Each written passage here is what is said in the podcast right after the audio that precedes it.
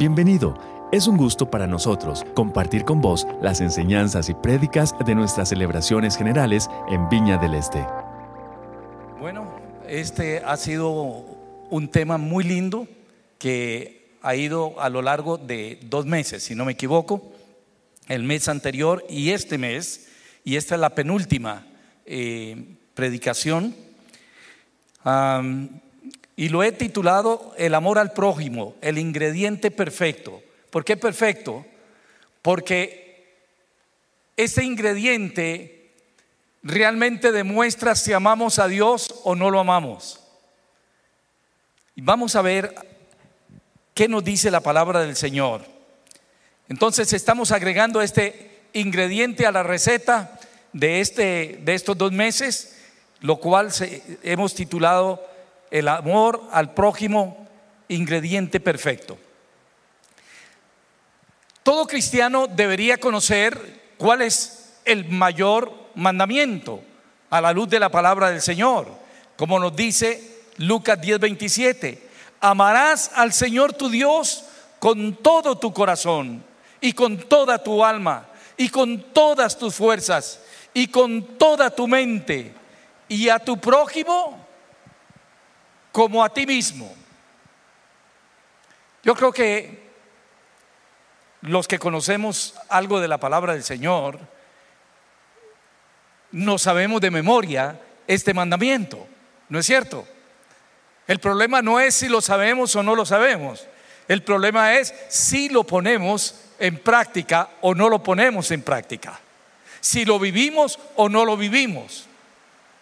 La primera parte de este versículo o de este pasaje, que es el primer mandamiento, yo creo que no tenemos problemas. Cualquiera podría decir, sí, yo amo a Dios, pero tenemos problemas con la segunda parte, que es igual a la anterior, dice la palabra del Señor, en importancia. ¿Amamos a nuestro prójimo? ¿Qué hacemos para evidenciar realmente que amamos a Dios proyectándolo hacia nuestro prójimo? El que ama a Dios lo demuestra amando al prójimo. No hay otra forma. No hay otra forma. Y en esta mañana vamos a reflexionar sobre un pasaje sumamente conocido, que es el pasaje del buen samaritano. Yo quiero leer para ustedes el pasaje donde vamos a estar reflexionando el día de hoy. Dice así la palabra del Señor. Y aquí un intérprete de la ley se levantó y dijo, para probarle, maestro, ¿haciendo qué cosa heredaré la vida eterna? Él le dijo, ¿qué está escrito en la ley? ¿Cómo lees? Aquel respondiendo dijo, Amarás al Señor tu Dios con todo tu corazón y con toda tu alma y con todas tus fuerzas y con toda tu mente y a tu prójimo como a ti mismo. Y le dijo, bien has respondido, haz esto y vivirás. Pero él, queriendo justificarse a sí mismo, dijo a Jesús, ¿y quién es mi prójimo? Lucas 10, 25 al 29. Creo que todos conocemos esta historia del intérprete de la ley. Este hombre era conocedor de lo que la palabra de Dios decía y estaba tratando de tentar a Jesús porque había un problema histórico en el judaísmo y era definir quién era mi prójimo. Y normalmente era interpretado como mi prójimo son los mismos judíos. Mi prójimo son los que practican la ley. Los que están fuera de la ley no son mi prójimo. Entonces eso se reducía dramáticamente porque era solamente a los que practicaban la religión judía. Haciendo qué cosa heredaré la vida eterna. Y esta pregunta podía ser muy normal para este eh, estudioso de la ley, dispuesto siempre a discutir la palabra de Dios, porque eso se daba día a día, pero la mayor parte de las veces no se comprometían a vivirla. Jesús responde diciendo, haz esto y vivirás. Y esto puso realmente en problemas al doctor de la ley. ¿A qué nos estamos enfrentando en la vida cristiana? Entonces, si queremos vivir cumpliendo la palabra del Señor, no solamente hablando de palabra, sino de hecho y en verdad es lo que dice la palabra del Señor. Cuando el Señor Jesús le contesta a este hombre,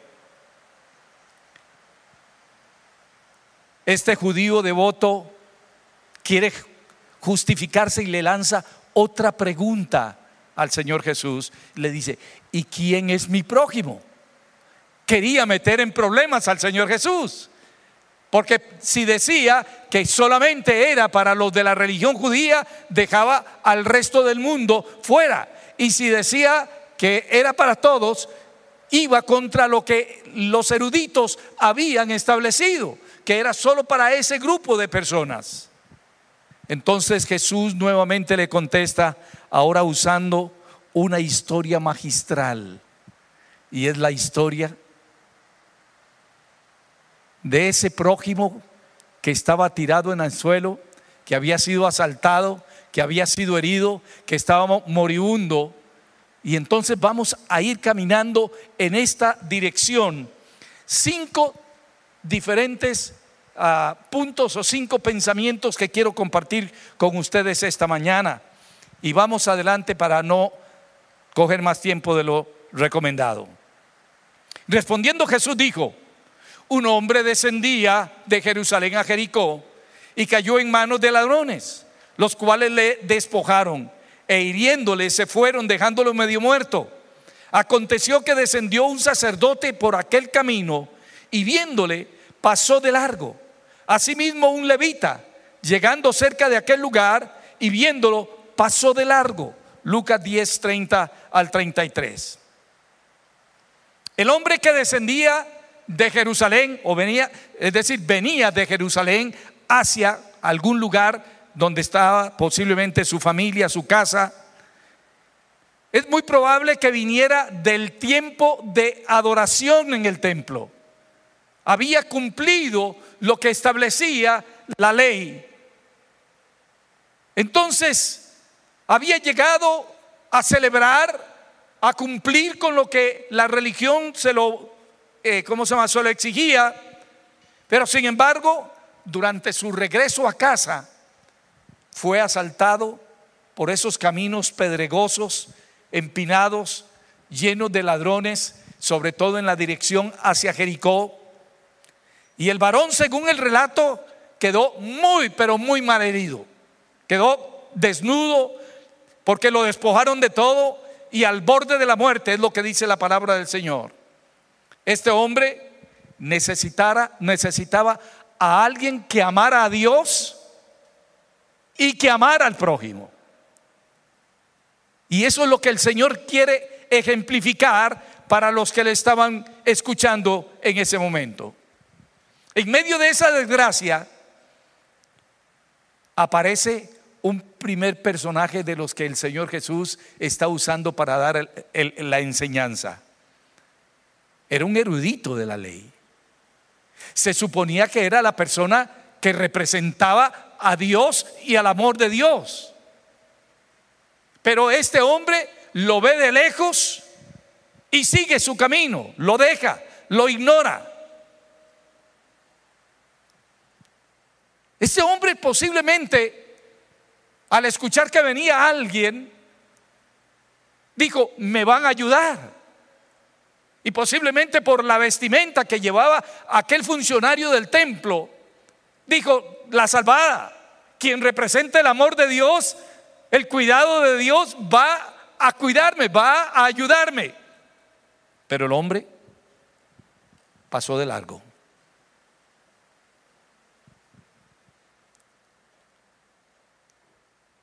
No es suficiente amar a Dios si no lo expresamos amando a nuestro prójimo. Hay unas palabras en el texto bíblico que me llaman la atención las veces que son puestas allí. Viéndole, pasó de largo. Visualizó al herido, escuchó sus lamentos, sus quejidos posiblemente, o su solicitud de ayuda, pero salió corriendo por aquel camino.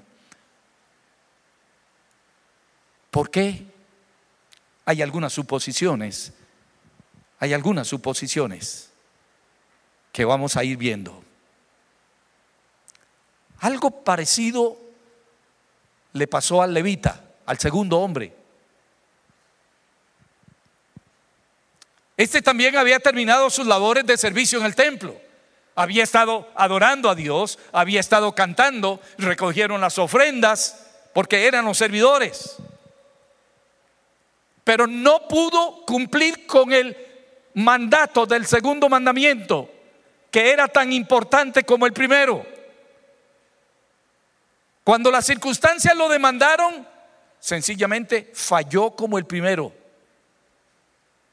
Y dice la palabra del Señor de él, asimismo un levita, llegando cerca de aquel lugar y viéndole, pasó de largo. Este tenía algo diferente al anterior. La escritura hace una pequeña diferencia. Dice que este segundo se acercó, pero al verlo más de cerca, siguió su camino y no le, no le puso atención. La pregunta es, ¿por qué reaccionaron así? Creo que la respuesta puede ser en este primer punto temor.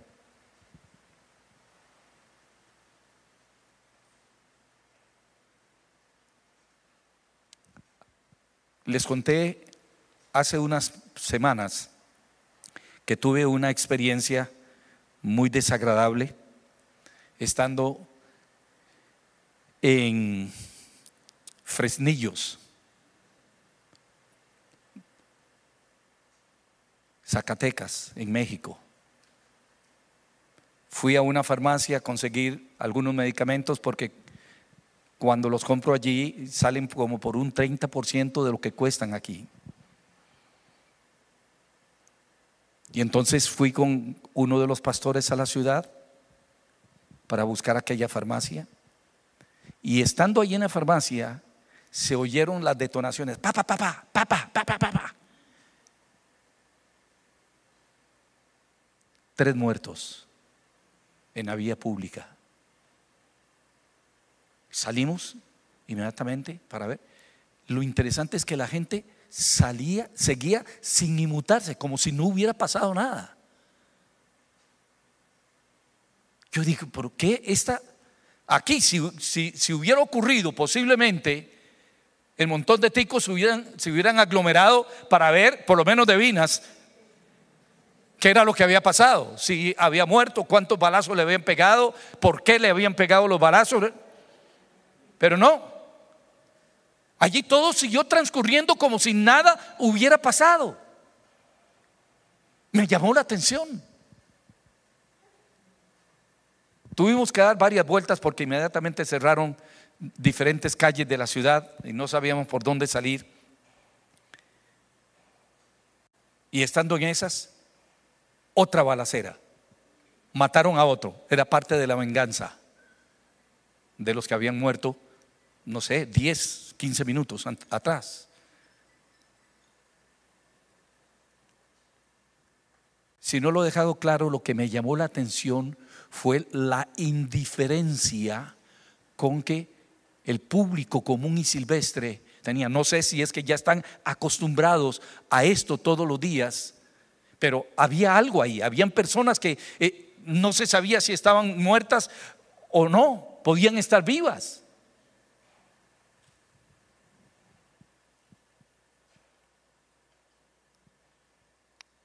¿Y qué si acercándose a ellos nos confunden como parte de los asociados de ese grupo narcotraficante.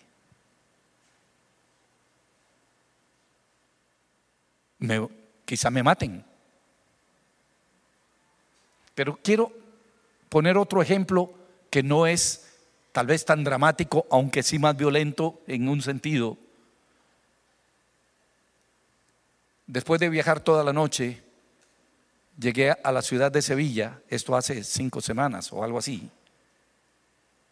Iba del aeropuerto hacia la ciudad de Córdoba, donde iba a tener mis, mis primeras eh, reuniones, y habíamos caminado, no sé, 20 minutos o algo así, una carretera como de cuatro carriles para cada lado, y de repente delante de nosotros se oye un bombazo y un tráiler que viene cargado a granel se vuelca delante de nosotros y se va arrastrado, invade una, jardinera que hay en el centro dividiendo las dos, las dos vías de la, de la carretera y pega contra las vallas metálicas e inmediatamente se regó todo el contenido del tráiler que era eh, trigo, en, ¿cómo se llama? A granel.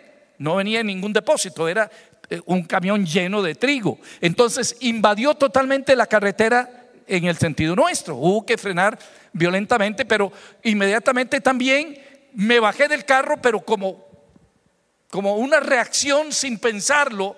Y los pastores que iban en el, en el vehículo me gritaban, no vaya hermano Carlos, no vaya, no vaya, porque venían carros a toda velocidad. Pero fui a tratar de ayudar al chofer del vehículo que estaba volcado y estaba tratando de salir por la ventana. Y no se sabía si estaba herido o no. Pero en ese momento yo no pensé en el peligro que representaba ir a tratar de, de auxiliar a esa persona. Por lo tanto, yo pienso que la primera situación que impidió que Jesús quería ejemplificar esto, que ninguno de los dos religiosos se detuviera, era por temor. Uno de los obstáculos para que amemos a nuestro prójimo podría ser temor de alguna manera manifestado que nos impide acercarnos a quien está herido. Ahora lo tenemos muy claramente con el asunto de la pandemia. Ir a ayudar a alguien, ir a visitar a alguien que sabemos que está allí, eh, ¿cómo se llama? Eh, eh, en cuarentena y tenemos que ayudarle llevándole medicinas o llevándole alimentos, pero ¿estaremos dispuestos a correr el riesgo? ¿O nos da temor de cumplir el propósito de Dios? Mm. ¿Qué piensan? Podríamos hacer muchos comentarios. Y el primero es que esta persona llamada samaritano, que era literalmente despreciado por los judíos, que era considerado enemigo de los judíos, Segundo lugar, este samaritano no era religioso, religioso, era un laico, por decirlo de alguna manera. Una persona ordinaria, común y silvestre, que iba a Jerusalén, no saliendo, sino iba hacia Jerusalén, posiblemente a hacer negocios.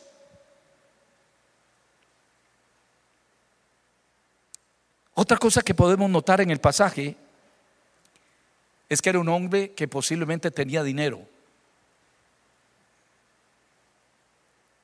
En quinto lugar, algo que pasó en este hombre no había ocurrido en los dos personajes religiosos. Dice el, Señor Jesús, fue movido a misericordia. Y esa es la clave de esta primera parte. Fue movido a misericordia que quiere decir que yo no solamente me, me duelo, me compadezco de una persona que está en necesidad o está en sufrimiento, sino que hay un impulso aquí en mi interior que me obliga a hacer algo para cambiar las circunstancias del sufrimiento de esa persona. Eso es lo que hizo el samaritano. Fue movido a misericordia. Entonces, importante notar que el amar al prójimo es algo que sabemos como mandamiento, pero además de algo que sentimos en nuestro corazón Amamos a las personas que sufren, a los que están en desventaja social, a los que están en peligro de su familia. Somos movidos a hacer algo por esas personas. Es lo que nos dice la palabra del Señor. El samaritano logró vencer el primer obstáculo, el obstáculo del temor. El segundo tiene que ver con el tiempo. Hoy día el tiempo es más valioso que el dinero. ¿No es cierto? Porque yo con dinero, eh, con tiempo puedo eh, producir dinero. Si no tengo tiempo, es muy probable que no voy a producir dinero. Recordemos que el samaritano aparentemente, lo que me dice el texto es que era una persona que tenía recursos económicos. Posiblemente era un comerciante. Y este pudo hacer lo que los demás no pudieron hacer. Pero el segundo obstáculo que aparece en el horizonte es el tiempo. Este hombre invirtió tiempo en el herido, que no sabemos el nombre. Alguien dijo que los cristianos, los cristianos fallamos al no poner al servicio de la iglesia nuestros dones, nuestros talentos, nuestras finanzas y nuestro tiempo. Es uno de los problemas más serios. Si usted ha sido líder de una iglesia, de una congregación, usted se dará cuenta que las más grandes excusas para comprometerse a que las cosas caminen en el Evangelio es el tiempo. La gente está trabajando, la gente está estudiando, la gente está cuidando a un adulto mayor, en fin, hay una serie de factores que tienen que ver con el tiempo que impide que nos involucremos más en la obra del Señor. Esta es una gran excusa. No tenemos tiempo para nada, menos para detenernos a ayudar a un moribundo que no conocemos ni siquiera quién es no sabemos si es una treta para engañarnos y nos van a, asaltar también a nosotros, pero es uno de los obstáculos. Pero Jesús nos hace ver algo profundo en este samaritano. Tomó la decisión de invertir mucho tiempo en el herido. Lo curó, lo llevó a Jerusalén, lo cuidó un día, dice la palabra del Señor. Todo esto iba en contra de sus negocios, de su productividad, de sus intereses, de sus planes, de sus deseos, de sus metas en la vida. No obstante,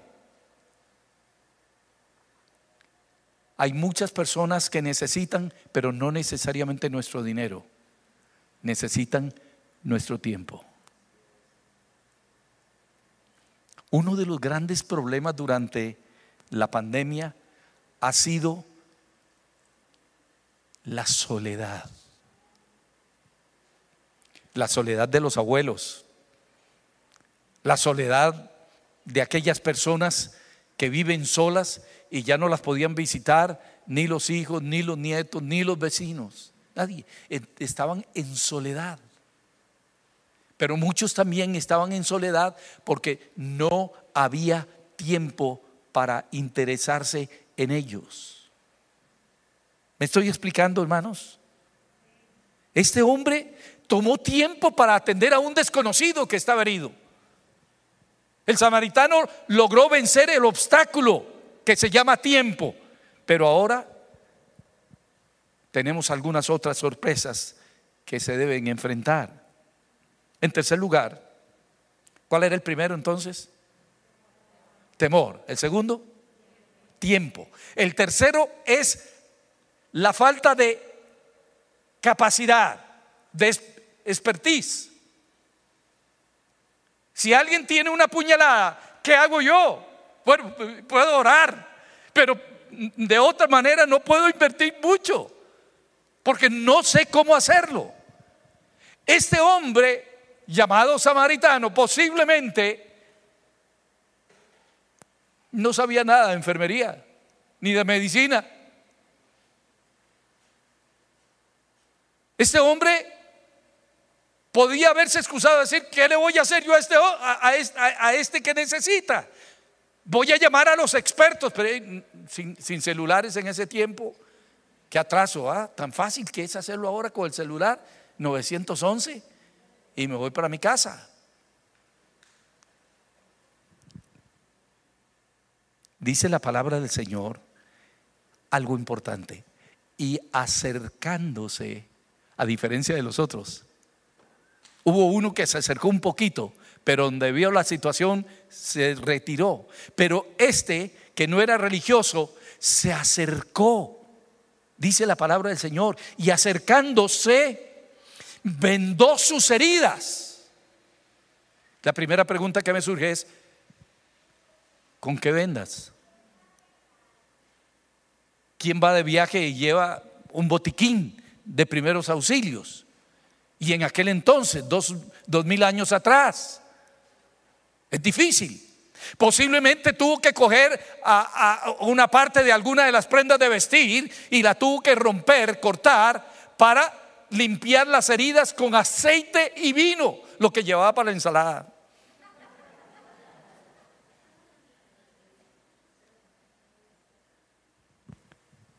El aceite y el vino eran usados como medicina también.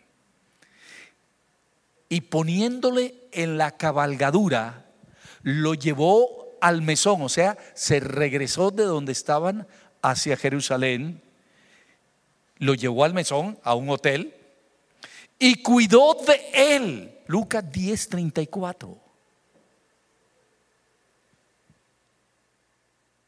¿Ven la diferencia, mis hermanos? Este hombre no solamente estaba invirtiendo tiempo, no solamente saltó el temor, sino que ahora está haciendo lo que quizás no sabía cómo hacerlo, pero lo hace con tal de brindar algún tipo de mejoría a quien estaba herido, sufriendo, desangrándose y posiblemente yendo hacia la muerte. Muchos nos quedamos allí, parados. Es un enemigo interno, el sentir que no podemos hacer nada, que somos incapaces de intentarlo por ayudar a un tercero, que no estamos equipados para atender aquella emergencia, aquella emergencia, que lo mejor sería llamar a los entendidos llámese estos médicos o curanderos o quien fuera. Pero la verdad es que no había tiempo, no había forma para buscar a nadie más. Él tenía que enfrentar la situación y bendecir a aquella persona. Me imagino también que al ser una persona con cierto nivel económico, no había sido como muy entrenado en estas tareas hogareñas porque tenía personas que les ayudaban en su familia y entonces no había aprendido cómo eh, ser aprendiz de, de enfermero o algo así por el estilo. Pero este hombre hizo lo que los demás no hicieron. ¿Cuál es este último entonces? La incapacidad no puede ser un obstáculo para que usted y yo cumplamos el propósito de Dios. Uno más, uno más. En cuarto lugar, el obstáculo, el obstáculo del dar. Dice la escritura, otro día, al partir, sacó dos denarios y se los dio al mesonero. y le dijo, cuídamele. Y todo lo que gastes de más, yo te lo pagaré cuando regrese. Lucas 10:35. Yo no sé si estamos nosotros dispuestos a ensuciarnos las manos, a dar nuestro tiempo, a correr un riesgo que quizás podamos ver, eh, ¿cómo se llama?, innecesario. Pero cuando llegamos al dinero, a la billetera, ahí es donde la chancha tuerce el rabo.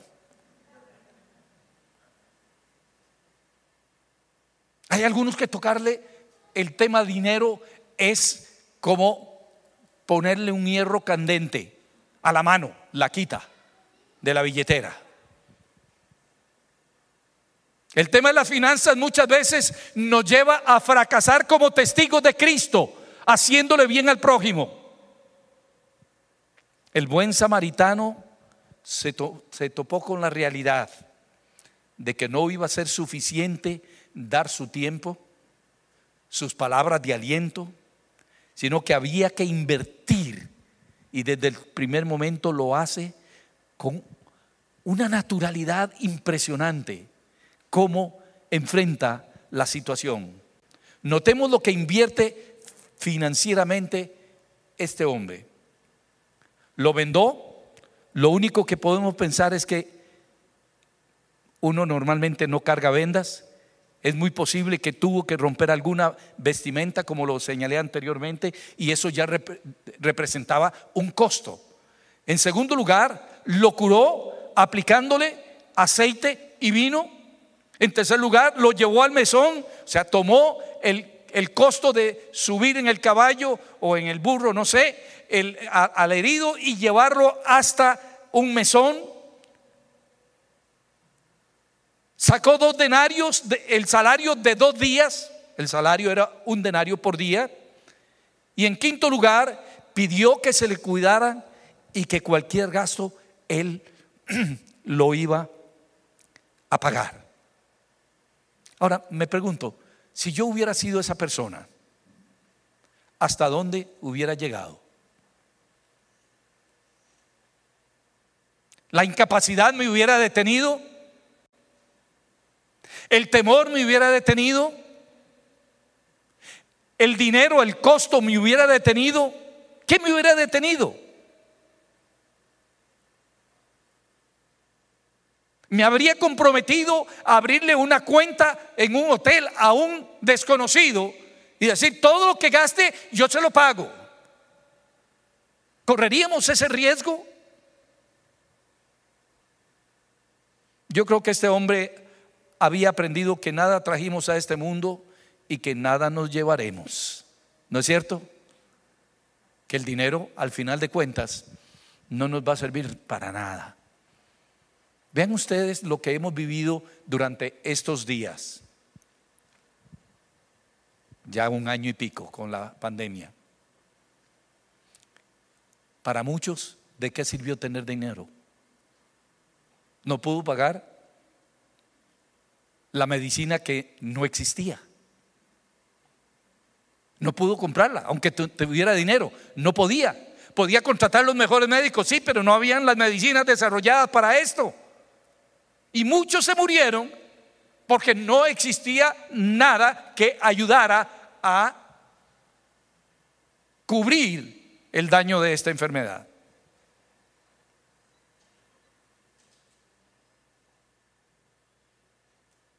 Este hombre había logrado vencer en su vida el obstáculo del dar. Uno más y aterrizo. La milla extra. Todo lo que había hecho este hombre.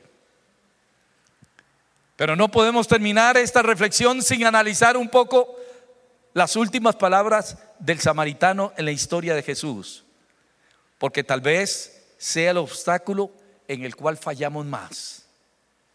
Lo he llamado el obstáculo de la milla extra.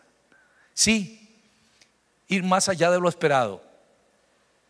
Ir más allá de lo que la gente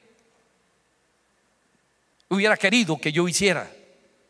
Es increíble leer por todo lo que este hombre tuvo que pasar para expresar el amor verdadero, el amor de Dios y el amor hacia Dios. Ponerse en peligro, dar su tiempo, hacer un esfuerzo increíble porque no estaba capacitado, dar su tiempo, invertir su dinero. Todo eso no fue suficiente, aún llevándolo al mesón, quedándose con él toda la noche para cuidarlo. Parece que para el Señor Jesús eso no era suficiente. ¿Qué hubiera hecho usted en esta situación? Jesús quiere enseñarnos que nosotros como cristianos, si queremos expresar el amor de Él hacia el prójimo, vamos a tener que ir más allá de lo que teníamos pensado. Yo no sé si usted en alguna ocasión ha pensado acerca de alguien, no se lo merece. ¿Quién lo tenía metiéndose en eso? Y hay expresiones sumamente groseras, yo diría anticristianas, cuando tenemos un caso como esos, donde creemos que esa persona, de, que apechugue el resultado de sus decisiones, pero yo no me voy a involucrar en eso. No me corresponde a mí. Pero el Señor Jesús sí está pidiendo que hagamos algo más que cualquier otro, algo más que el común denominador, por una sencilla razón, porque amo a Dios y el amar a Dios me obliga, no es una alternativa, me obliga a amar al prójimo. Amén. ¿O no?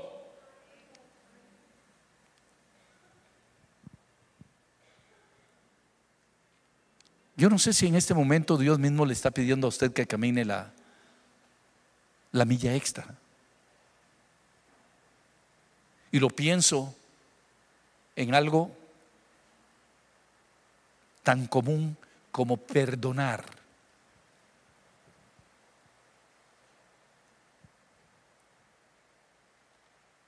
Perdonar a nuestro próximo, empezando por el esposo, por la esposa, por los hijos, por los padres. Ellos fallaron en A o en B. Metieron la pata, se equivocaron, nos afectaron. Querrá Dios que caminemos la milla extra con ellos y los perdonemos, aunque, digamos, no se lo merecen. O a un compañero de trabajo, o a mi jefe, o al vecino. podríamos decir que ya le hemos ayudado suficiente a esas personas, que hemos invertido más de lo que se lo, lo merecían. Pero ¿qué tal si Dios nos está diciendo, camina la milla extra, camina la milla extra?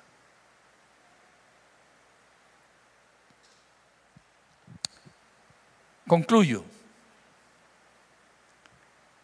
¿Quién pues de esos tres parece que fue el prójimo?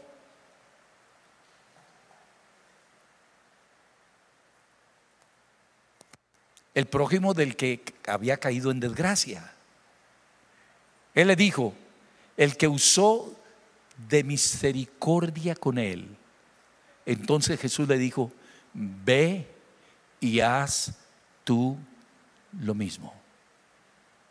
Es un choque cultural.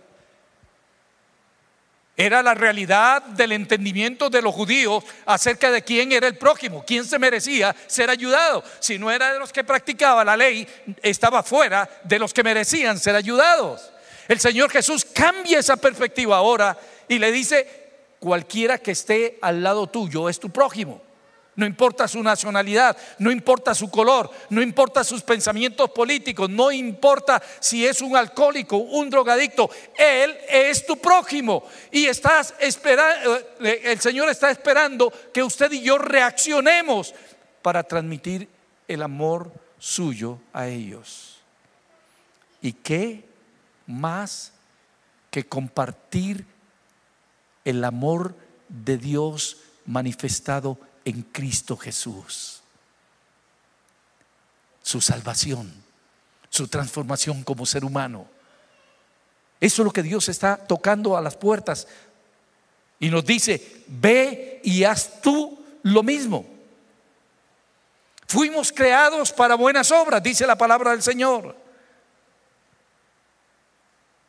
Por lo tanto, el Señor espera que usted y yo hagamos lo necesario.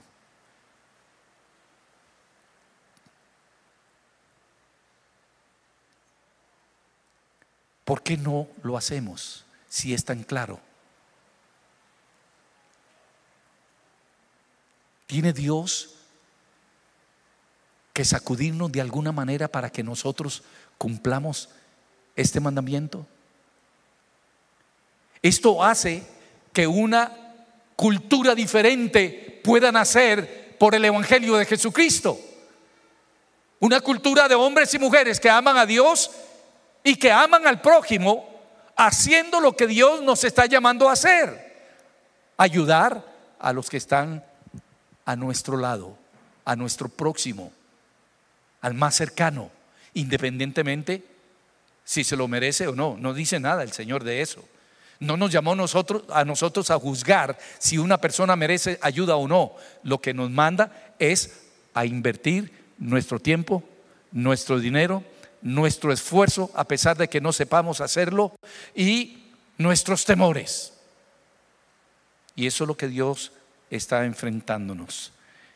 Y yo terminé mis notas diciendo que Dios nos ayude, que Dios nos apañe,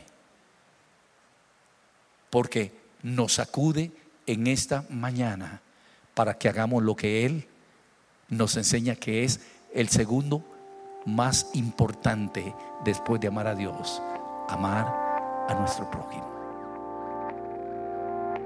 Nos encanta poder compartir con vos las prédicas de nuestras celebraciones. Esperamos que esta haya sido de bendición para vos.